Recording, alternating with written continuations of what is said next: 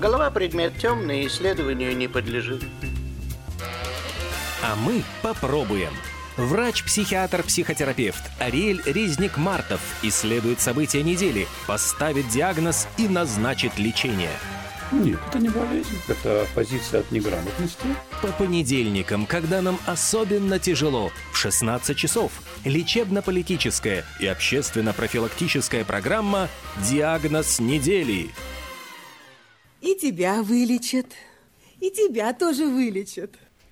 Всем доброго дня. Начинается программа «Диагноз недели». В нашей студии врач-психиатр, психотерапевт Рель Резник-Мартов. Здравствуйте. Добрый день. Особенно, конечно, по понедельникам, но каждый, наверное, человек нуждается в эмпатии, в каком-то сочувствии, в, пони- в понимании того, что к нему испытывают его, его способность сопереживать его эмоциям. Но может ли э, случиться так, что эмпатия может стать разрушительной? Вот, я понимаю, заявленная тема угу. сегодняшней беседы. Ну, давайте для начала определимся с понятием эмпатии. Ее часто делят на две составляющие. Э, эмоциональная или аффективная эмпатия и когнитивная или интеллектуальная эмпатия. Эмоциональная эмпатия – это, да, это способность ощущать чувства другого человека, способность отражать то, как он себя чувствует, понимать, в каком состоянии. Walking in my shoes вот в, в, в, в английском. Типа этого. Uh-huh. Walking in my shoes – это как раз вторая часть. Вот walking in my shoes – это интеллектуальная эмпатия, когда мы понимаем, вот не просто не чувствуем, а понимаем психологическое состояние другого человека, что с ним происходит, способны дать какую-то адекватную реакцию на это. Вот это walking in my shoes.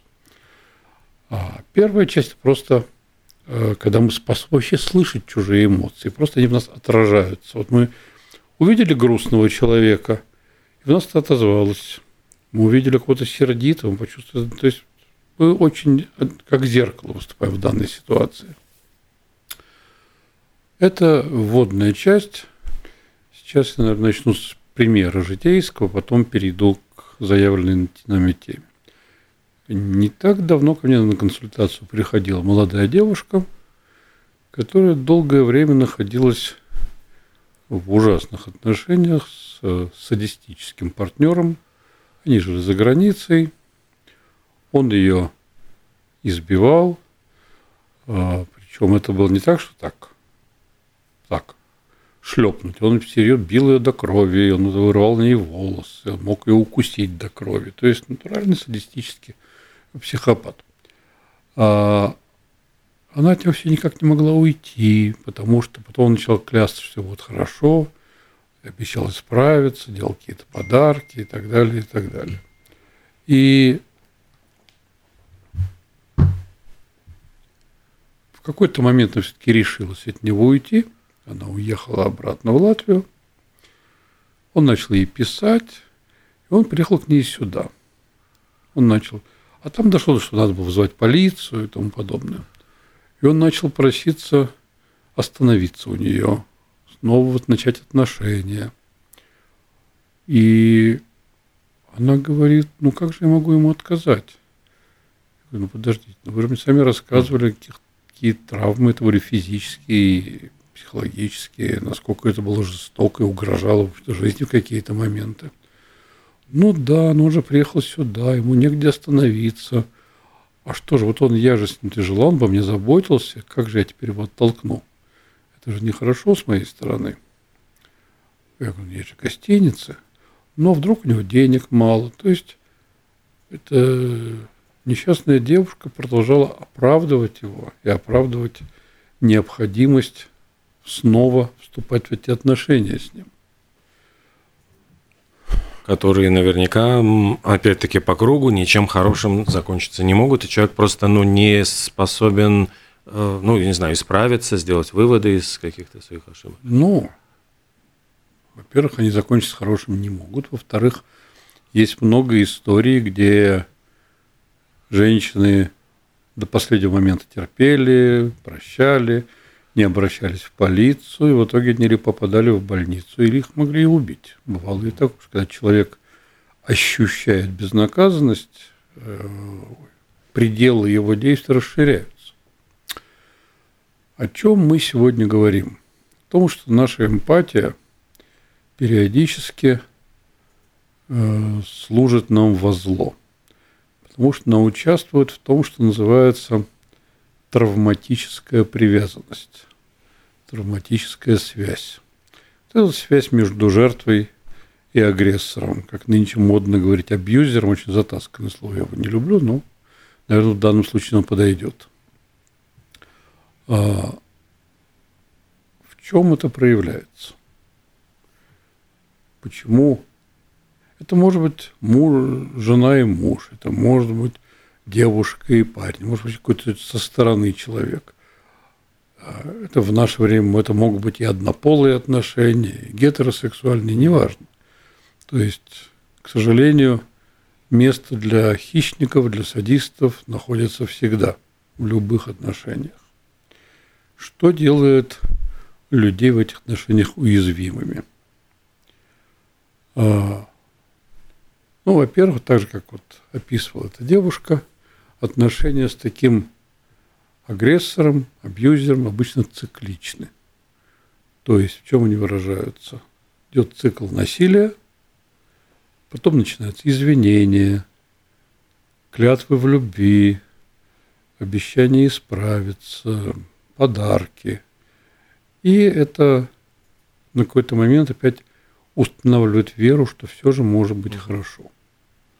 Что он же может быть хорошим, может заботливым и так далее. Неизбежно наступает новый цикл насилия, рано или поздно, потому что цикл насилия зависит не от поведения жертвы, а от процессов, происходящих в личности агрессора. И это происходит по кругу, снова, снова и снова.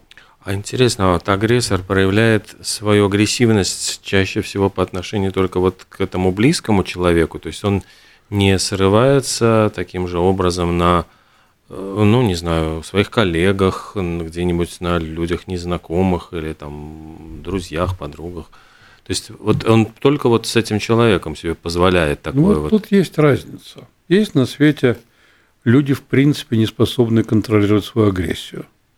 То есть в обществе им все равно избить жену и своего ребенка, или избить человека на улице, или они могут кинуться в драку с какими-то превосходящими силами, потому что они так устроены. А есть люди, про которых вот часто вспоминают пациенты из своего детства, что папа нас в детстве терроризировал. Это могла быть мама, что насилие бывает не только физическим, но и эмоциональным. Но для окружающих людей они бы страшно удивились, узнали такое, потому что добрый, хороший человек, остроумный, веселый, душа компании, всем готов услужить, помочь и так далее, и так далее. И это, к сожалению, очень частая история. Есть вот этой травматической привязанности, есть, наверное, три аспекта, которые можно выделить. Это, опять же, не мной придумано, этим уже давно занимаются психологи – один аспект – это тот самый стокгольмский синдром, всем давно известный, который проявляется обычно в ситуациях, когда террористы бывают, берут э, каких-то ни в чем не повинных людей в заложники, и заложники вдруг начинаются, они эмоционально оказываться на стороне террористов. Они входят в их положение, они им сопереживают, они пытаются их отстаивать, защищать даже уже после того, как их э, освободили, очень привязываться и так далее. То есть это очень известная история, когда люди начинают из-за той же эмпатии понимать террориста. В какой-то степени это его, это его ужасная жизнь, это его к этому привели, это коварство властей. То есть, с одной стороны, некая а, манера как бы поставить на место человека всячески его оправдать. С другой стороны, как будто такая бессознательная форма, если я на стороне террориста, между нами mm. некая эмоциональная связь, и, возможно, он мне тогда не навредит. То есть мы, мы вместе. А вторая часть э, травматических связей – это психологический ущерб, который наносится э, жертве. Обычно это депрессия, обычно это трудности э, межличностного общения, это очень низкая самооценка, и это та ситуация, когда человек в итоге верит, что если он покинет эти абьюзивные отношения, он никогда больше не найдет себе партнера. Он всегда останется один, никто больше не оценит. И это тоже я часто слышал, когда мои пациенты говорили о своих матерях или о своих супругах. Вот это ощущение, а куда я денусь? А как я прокормлю себя? А кому я там с ребенком нужна? Или еще что-то еще. То есть огромное количество объяснений человек, что он сам по себе ничего не стоит, что он не выживет. Поэтому он нуждается в этих объединенных отношениях, и это как воронка засасываешь. Чем дольше ты в них, тем больше, тем меньше у тебя доверия к самому себе, и тем больше ты зависишь психически, эмоционально от абьюзивного партнера. И третье называется э, любовная зависимость. То есть, когда человек, если его спрашивают, почему же, что тебя привязывает к этому партнеру, говорит, я его так люблю, угу. и его любовь для меня все, и без его любви моя жизнь не имеет никакого смысла. И если я с ним расстанусь, я больше никогда никого не полюблю и так далее. То есть третья составляющая, стокгольмский синдром постоянно усугубляющийся психологический ущерб травмирования, еще это любовные зависимости, таких три кита, на которых держится травматическая зависимость. Это три кита, на которых человек во всем этом находится, постоянно объясняя себе, э, почему там должен находиться. И это, э, к сожалению, в том и проблема, что это держится на эмпатии. Mm. То есть жертва сопереживает агрессору. Э, ну, часто можно слышать фразы, где-то я сама его до этого довела, ну, могла бы и промолчать, могла бы быть поспокойней, могла бы вести себя мудрее. Да, начинают все эти знаменитые разговоры, женщина должна быть мудрой, а мужчина – голова, женщина – шея. То есть, если не хватило мудрости, mm, вот ты виноват. имеешь дело вот с такими вот последствиями и так далее, и так далее.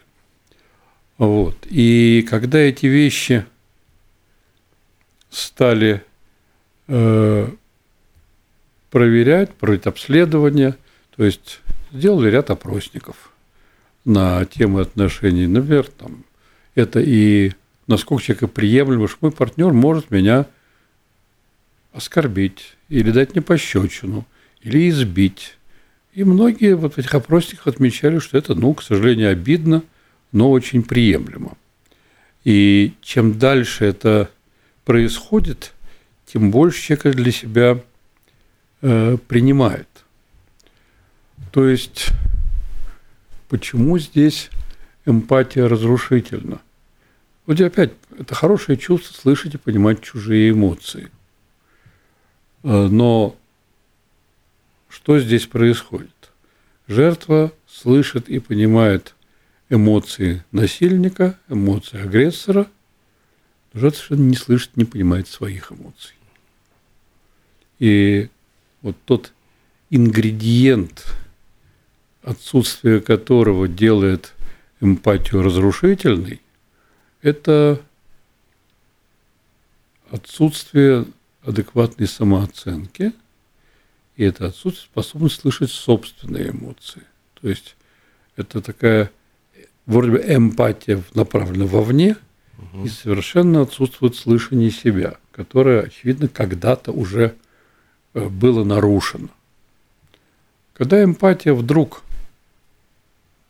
перестает работать на какой-то момент, ну, допустим, степень насилия превышает все, допустим, помните эту историю – в России три эти армянские сестры, да. которые убили своего отца, отца да. который подвергал их насилию физическому, сексуальному и так далее.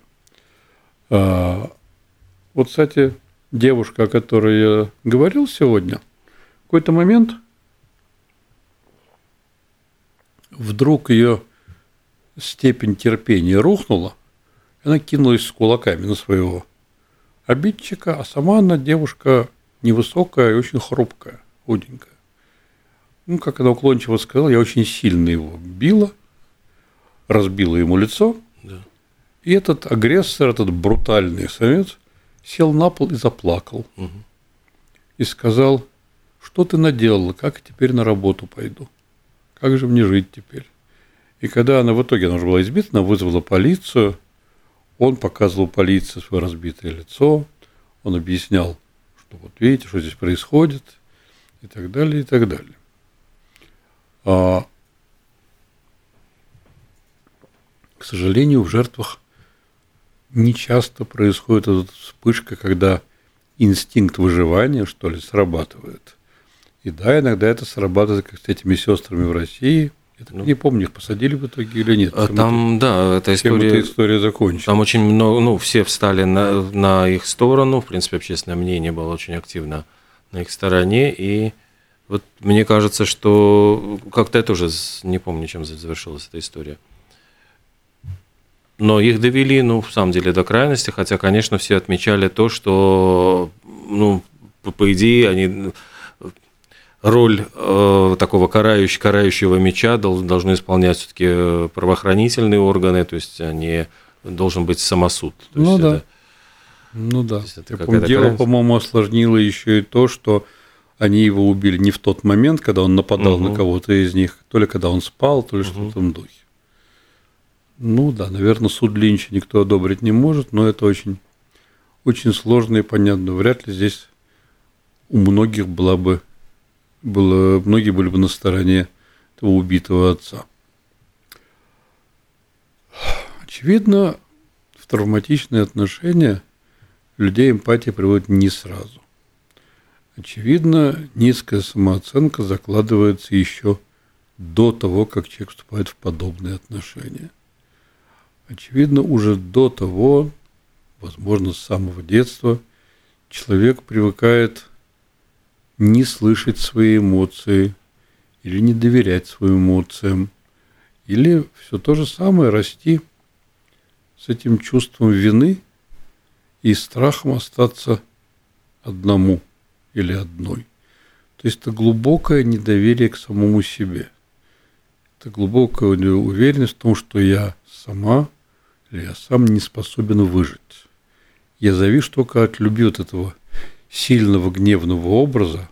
Может такое, может как божество. То есть грозное божество, карающее божество, которое обрушит всякие наказания, но только благодаря ему ты существуешь на свете.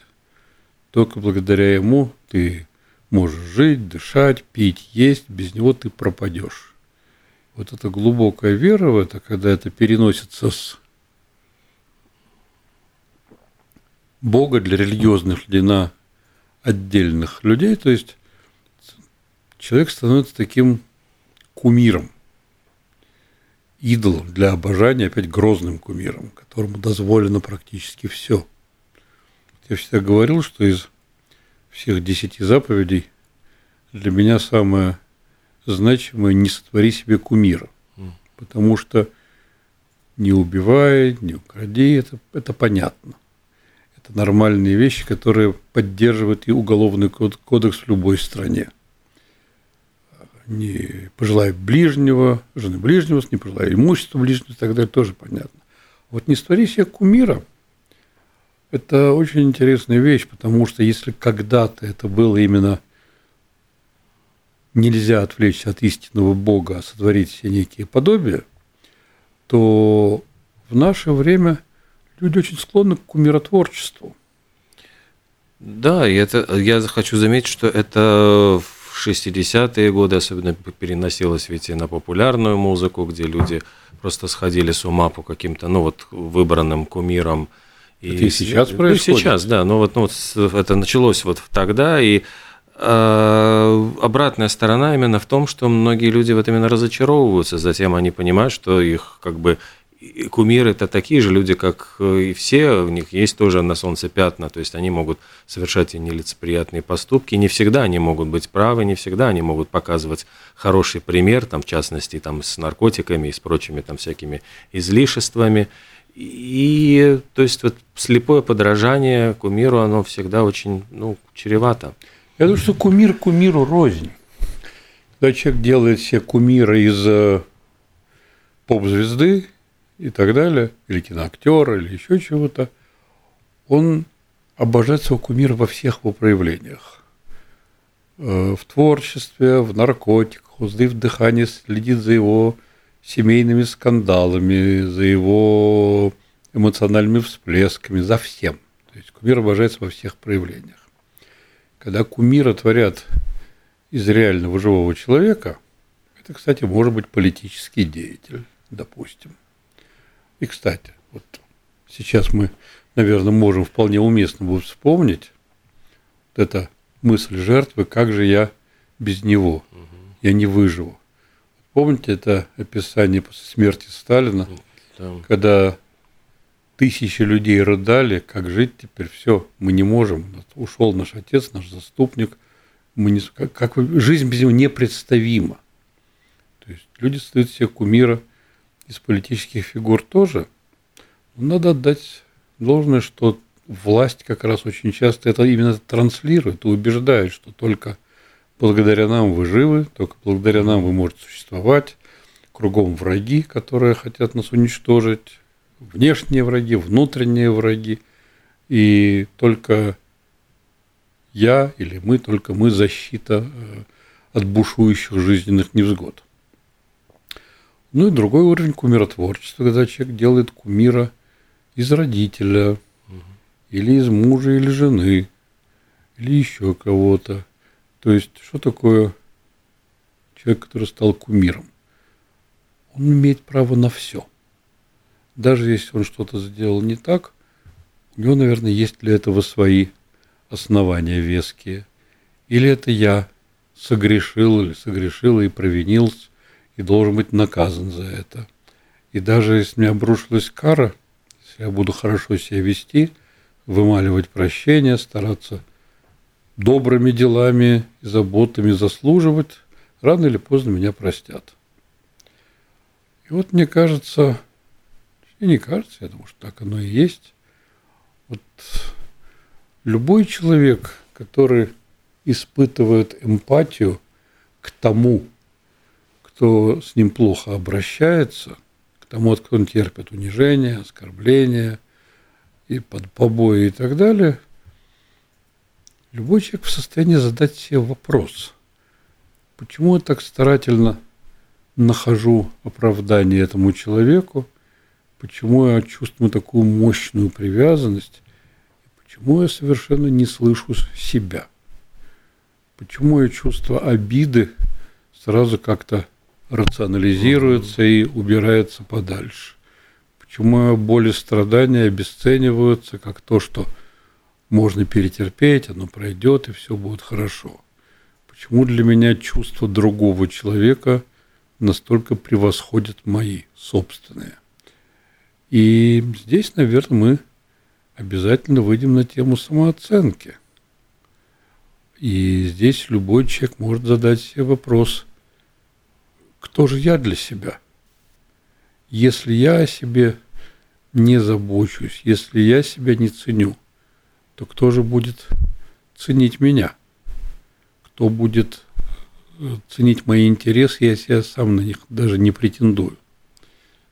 В, этом, э, в этой ситуации не может ли действительно э, какое-то здоровое окружение друзей, подруг, которые могут поднять вот эту самооценку – убедить человека все-таки в том, что он ну, поступает неправильно, вот обожествляя там своего абьюзера?